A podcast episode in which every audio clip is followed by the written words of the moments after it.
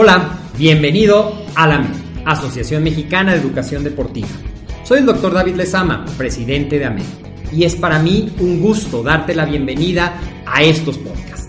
Este programa está diseñado para compartir contigo conocimientos de los temas que nos apasionan a todos los que amamos el físico-constructivismo y el fitness y queremos mantener un estilo de vida saludable. Hablaremos entonces de entrenamiento, de nutrición, de suplementación, de farmacología y de un tema que cada vez toma más importancia, el marketing deportivo digital. Tendremos como invitados una gran variedad de opiniones y profesiones, entrenadores, nutriólogos, profesores de AMED, químicos farmacobiólogos, médicos, preparadores físicos y desde luego deportistas. Sus historias, consejos y testimonios te ayudarán a aumentar tus conocimientos y desde luego también tu número de entrenos de clientes, haciendo más exitosa y profesional tu profesión de entrenamiento deportivo. También aprenderás técnicas más eficaces del marketing que te ayudarán a monetizar esta profesión. Si quieres saber más de nosotros, visítanos en la casa virtual de la familia Med, www.amedweb.com. Hey, ¿qué tal? ¿Cómo estás? Bienvenido a un episodio más de esto que es para ti y por ti. AMED, el deporte, la nutrición y el emprendimiento deportivo más cerca de ti. Yo soy el doctor David de Sama y el día de hoy vamos a platicar de la suplementación. Siempre es algo que causa como dos corrientes, los que están a favor de la suplementación y son partidarios de usarla, de usar tanto macronutrientes como en, batidos que tengan proteína, que tengan carbohidratos, dependiendo de lo que requieras, como los que dicen que no es necesario, que los puedes comer a partir de la comida. En ese caso, ambos tienen razón. En el caso de la micronutrición, también vamos a encontrar dos corrientes, los que dicen sí es necesario, sobre todo para los deportistas que tienen un mayor desgaste, que no siempre consumen la cantidad de vegetales y de frutas que deberíamos de comer, que son nuestras principales fuentes de vitaminas y minerales, y los que dicen solamente en caso de que se detecte una deficiencia estarán indicados. La realidad es que el Instituto Australiano del Deporte, que tiene una clasificación de suplementos alimenticios muy amplia, basada en la evidencia, tiene dentro de su grupo 1, es decir, los suplementos que han demostrado tener una evidencia que mejora el rendimiento y la recuperación de los deportistas, las vitaminas y los minerales. Y el día de hoy vamos a hablar de cuándo y cómo puede ser beneficioso para un deportista, para un atleta, suplementarse con calcio y con hierro. Dos minerales que son muy importantes. Vamos a ver, o hemos escuchado que el calcio, además de para los huesos, es muy importante para la contracción muscular y para muchos otros procesos de transmisión de los estímulos nerviosos. Recuerda que nuestro cuerpo es una máquina perfecta y que todo funciona a través de transmisión de estímulos nerviosos coordinado por neurotransmisores o por otros eh, compuestos. Y también el hierro, que el hierro es fundamental, pues el hierro es el componente nuclear de un compuesto que está dentro de los glóbulos rojos que se llama hemoglobina y que es justamente el encargado de llevar el oxígeno a todas las células de nuestro cuerpo. Así es que voy a compartir contigo mientras saludamos. Hola Moni, ¿qué tal? ¿Cómo estás? Siempre presente aquí en estas cápsulas. Vamos a compartir la presentación. Salúdame aquí, me da mucho gusto que todos los que están conectados, que cada vez son más y eso va generando una comunidad de gente que nos gusta el fitness, que nos gusta el estilo de vida saludable. Y pues bueno, vamos a hablar entonces de los suplementos, específicamente de dos micronutrientes que son muy importantes para todos, pero especialmente para los deportistas, el calcio y el hierro. Y como te digo, la base de si sí necesito o no necesito suplementos es comprender por completo las necesidades nutricionales, el desgaste, el aporte de micronutrientes que está teniendo el deportista a través de la alimentación y de verdad yo creo, yo sí soy partidario de la suplementación, creo que una de las mejores estrategias que tú puedes tener es apoyar a tus deportistas con una suplementación de micronutrientes que incluya vitaminas, que incluya minerales y aunque hoy no lo vamos a tocar, creo que también el omega 3 es uno de los suplementos que puede darle muchos beneficios a los deportistas. Vamos a hablar entonces un poquito primeramente del calcio. El calcio que además de mantener nuestros huesos fuertes y resistentes a través de las sales fosfocálcicas, es el principal almacén de calcio en nuestro cuerpo.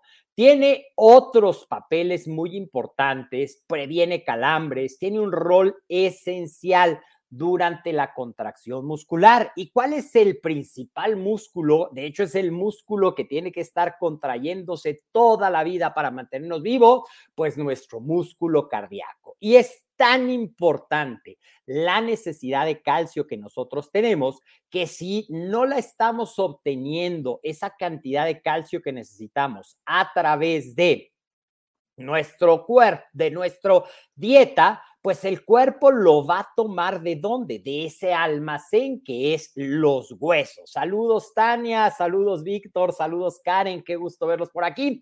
Entonces, ¿qué es lo que pasa? Vamos a imaginarnos que tenemos como una cuenta bancaria en la cual el calcio es mi principal activo. Cuando yo necesito calcio porque no lo estoy consumiendo a través de la dieta, pues lo que pasa es que el cuerpo dice, bueno, voy a tomar un poquito prestado de ese almacén y seguramente al rato se lo va a reponer.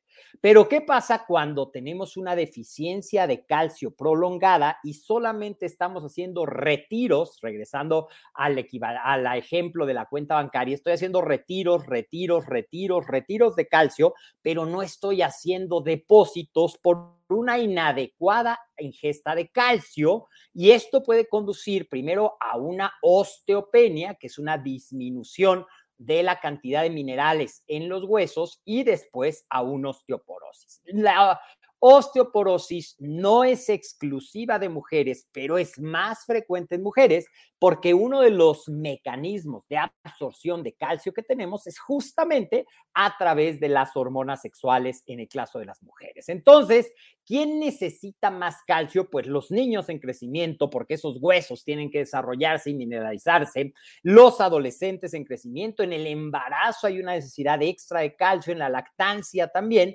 para poder satisfacer primero el desarrollo correcto de ese bebé que está formándose dentro del vientre materno y después la lactancia, que es una de las fuentes de esos minerales. Entonces, ¿quiénes son los que probablemente se deberían de beneficiar? Yo pienso que todos, pero eh, la literatura nos dice que los deportistas que tengan una inadecuada ingesta de lácteos, que esto cada vez es más frecuente por las tendencias de la mercadotecnia, por costumbres de alimentación, y también las deportistas, en el caso de mujeres, que tengan alteraciones en el ciclo menstrual, por ejemplo, que tengan sangrados muy abundantes, que tengan periodos irregulares. ¿Y cuál es la dosis de calcio eh, recomendada si nosotros vamos a utilizar una suplementación? 600 miligramos, tomando en cuenta que las recomendaciones de ingesta de calcio diarias en los adultos van alrededor de los 1200 miligramos. Ahora, se dice que siempre debe ser a través de una supervisión médica o de un asesor nutricional. ¿Y cuándo es mejor tomar el calcio? Pues cuando existe una, inadecuada ingesta de calcio, un gran desgaste físico, requerimientos elevados, como acabamos de ver, y conocer tus niveles de calcio sérico, hacerte un examen de DEXA o de, oste, o de una densitometría para ver cómo está tus niveles de calcio en ese almacén que tenemos puede ser una buena idea. Esto en relación al calcio. Ahora vamos a hablar de la otra parte de esta transmisión, que son los suplementos de hierro.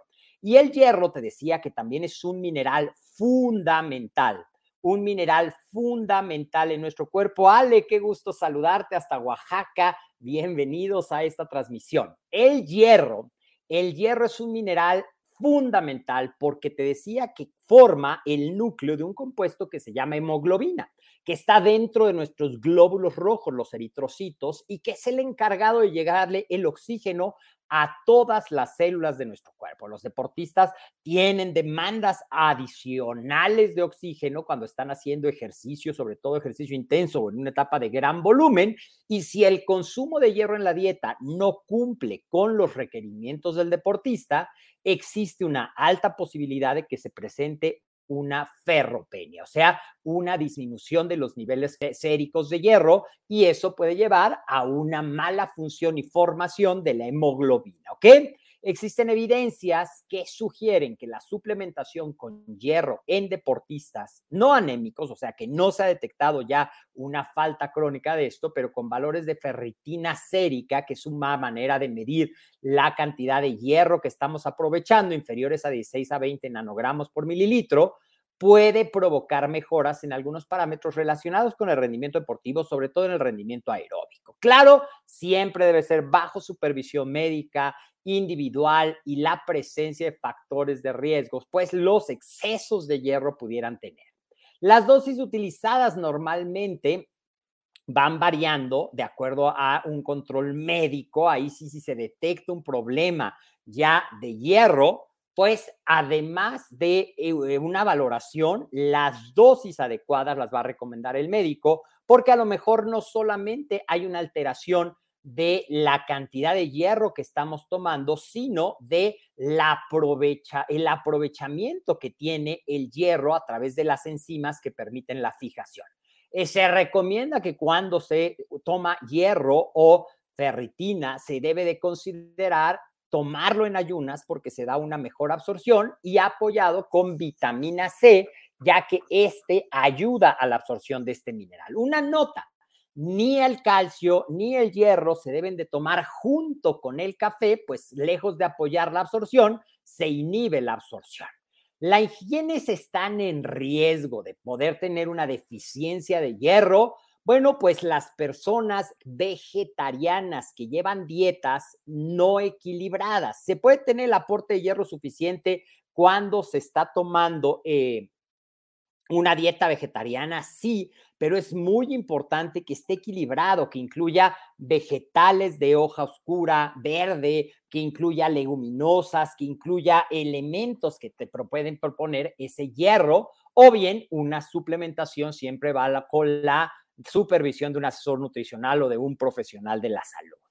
También las dietas crónicas de bajo consumo, de pocas calorías, de poco contenido de carnes rojas y de muy pocos alimentos de origen animal puede hacer esto. Ah, eh, también otros alimentos con alto índice de biodisponibilidad, como te decía, ciertas leguminosas, los vegetales de hoja verde oscura, algunas otras verduras. ¿Quién tiene un aumento de las necesidades? Te decía, las mujeres durante el periodo de la menstruación, porque hay una pérdida de sangre y por ende hay un aumento de la necesidad de hierro. Los adolescentes en ese periodo en que damos el estirón, ese que se conoce como el máximo desarrollo estatular de talla y estatura, las deportistas embarazadas, los deportistas en fase de aclimatación al calor, o sea, cuando cambias de que vas a competir en un clima húmedo o en un clima con gran humedad, puede ser necesaria la suplementación o en altas, eh, en, altitudes, alturas muy altas. ¿Cómo podemos perder el hierro sin darnos cuenta? A través de procesos como por ejemplo una gastritis crónica que cause sangrados gastrointestinales, una hemólisis excesiva y otras enfermedades que puedan tener. Entonces, algo importante es que tomar el suplemento de calcio no es garantía de un correcto estado óseo, sobre todo en el caso de mujeres, si hay alteraciones en el ciclo menstrual, también es importante atender esto para que el calcio, que te decía que tiene un factor importante de asimilación en las mujeres a través de las hormonas sexuales. También es importante señalar que para apoyar estos huesos duros y fuertes, si estamos hablando de deporte, el ejercicio de fuerza con pesas, con ligas, con el peso corporal es muy importante para estimular ese aumento de la fase mineral de nuestros huesos y ayudar a, eh, a la absorción y a la fijación del calcio. también es importante saber que si yo tomo hierro, pero sin necesitarlo, puede dar lugar a una alteración que se llama hemocromatosis y también algunos preparados de hierro pueden provocar molestias gastrointestinales en personas que necesitan hierro y que tienen poca movilidad, por ejemplo, adultos mayores que estén en estados de malnutrición extrema. Es importante tomar en cuenta la regulación de la función intestinal y estar muy, muy atentos porque pueden provocar estreñimiento. Los suplementos de hierro por vía parenteral, o sea, por vía eh, de administración interna, no, no pastillas, sino a través de una sonda, conllevan un riesgo de choque anafiláctico por alguna reacción. Entonces, el calcio es algo mucho más fácil de suplementarte, es un mineral del cual se necesita mucho más. Y el hierro, solamente que seas una persona vegana, que tengas una dieta muy estricta, que tengas alteraciones de tus periodos sangrados, que estés en el embarazo, que siempre van con el ginecólogo, es para recomendarlo. El hierro no se debe tomar así nada más porque se me ocurrió, porque lo leí en un bloque, porque el exceso de hierro sí puede llegar a ser tóxico. Así es que espero que esta información te haya servido. Eh, vamos a tener muy pronto ya, va acabando este año vamos a tener nuestra semana del entrenador. También tenemos, si quieres participar en la semana de la nutrición, esa no va a ser en enero, va a ser por ahí de marzo, pero estás más que invitado, te voy a dejar los comentarios y te aviso que va a tener un mini curso, un curso chiquito, un taller súper práctico con las respuestas a algunas de estas preguntas de la gente que quiere la nutrición aplicada al fitness. ¿Cuánto debo de comer? ¿Cómo calculo cuánta proteína? ¿Cuáles son las mejores fuentes? ¿Cómo leo las etiquetas? ¿Cómo puedo aprovechar mejor los suplementos alimenticios? ¿Necesito suplementos alimenticios? ¿Qué estrategias puedo compartir con mis para que mejoren su alimentación, cuáles puedo poner en práctica yo mismo. Así es que si te interesa, déjamelo aquí en los comentarios, etiqueta a un amigo que sepas que se pueda beneficiar con esta información, comparte este podcast para que cada vez llevemos a más personas y nos vemos la próxima semana. Recuerda también seguirnos en nuestras redes sociales. Estamos en YouTube como Amed, estamos en Facebook como Amed, estamos en Instagram como Amed Web y recuerda que este tu podcast lo puedes incorporar en todas tus plataformas favoritas de audios, Spotify, iTunes y también te invito a visitar. Claro que sí, Dan, ahorita te mando un mensaje con la información para que empecemos. Angélica, saludos, les mando un fuerte abrazo, que tengan un excelente domingo y vamos a disfrutar de una salud plena para poder ser ejemplo, inspiración y sobre todo factor de cambio con todos nuestros entrenos a través de llevar un estilo de vida que incluye el acondicionamiento físico y una nutrición equilibrada. Te parte un fuerte abrazo y nos vemos muy pronto.